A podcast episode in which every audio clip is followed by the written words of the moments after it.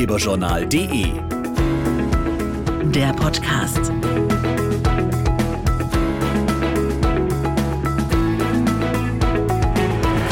Herzlich willkommen zum Ratgeberjournal Podcast. Heute mal wieder zum Thema Gesundheit. Denn wir sind definitiv angekommen in der Erkältungszeit. Überall wird gehustet, genießt und über Gliederschmerzen gejammert.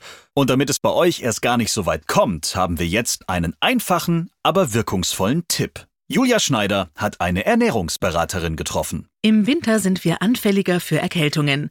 Das liegt nicht nur am Wetter draußen. Auch die Heizungsluft drinnen trocknet zum Beispiel unsere Schleimhäute aus und legt diese natürliche Barriere lahm.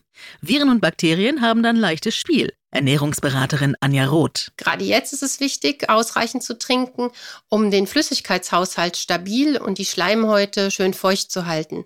Mineralwasser zum Beispiel, das versorgt den Körper kalorienfrei mit Flüssigkeit und zudem noch mit wichtigen Mineralstoffen und Spurenelementen.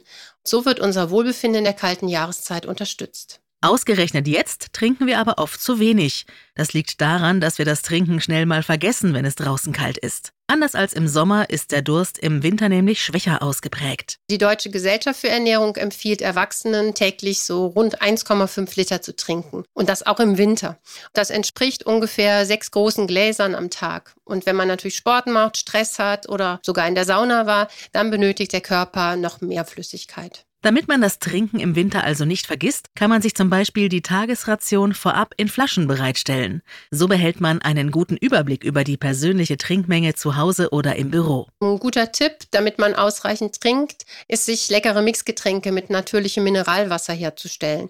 Zum Beispiel einfach eine Fruchtsaftschorle machen oder sogenanntes Infused Mineral Water, also Mineralwasser mit frischen Früchten, Gemüse, Gewürzen oder Kräutern.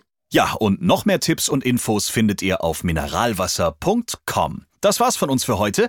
Danke fürs Zuhören und schaut gerne mal wieder vorbei auf ratgeberjournal.de oder überall, wo es Podcasts gibt.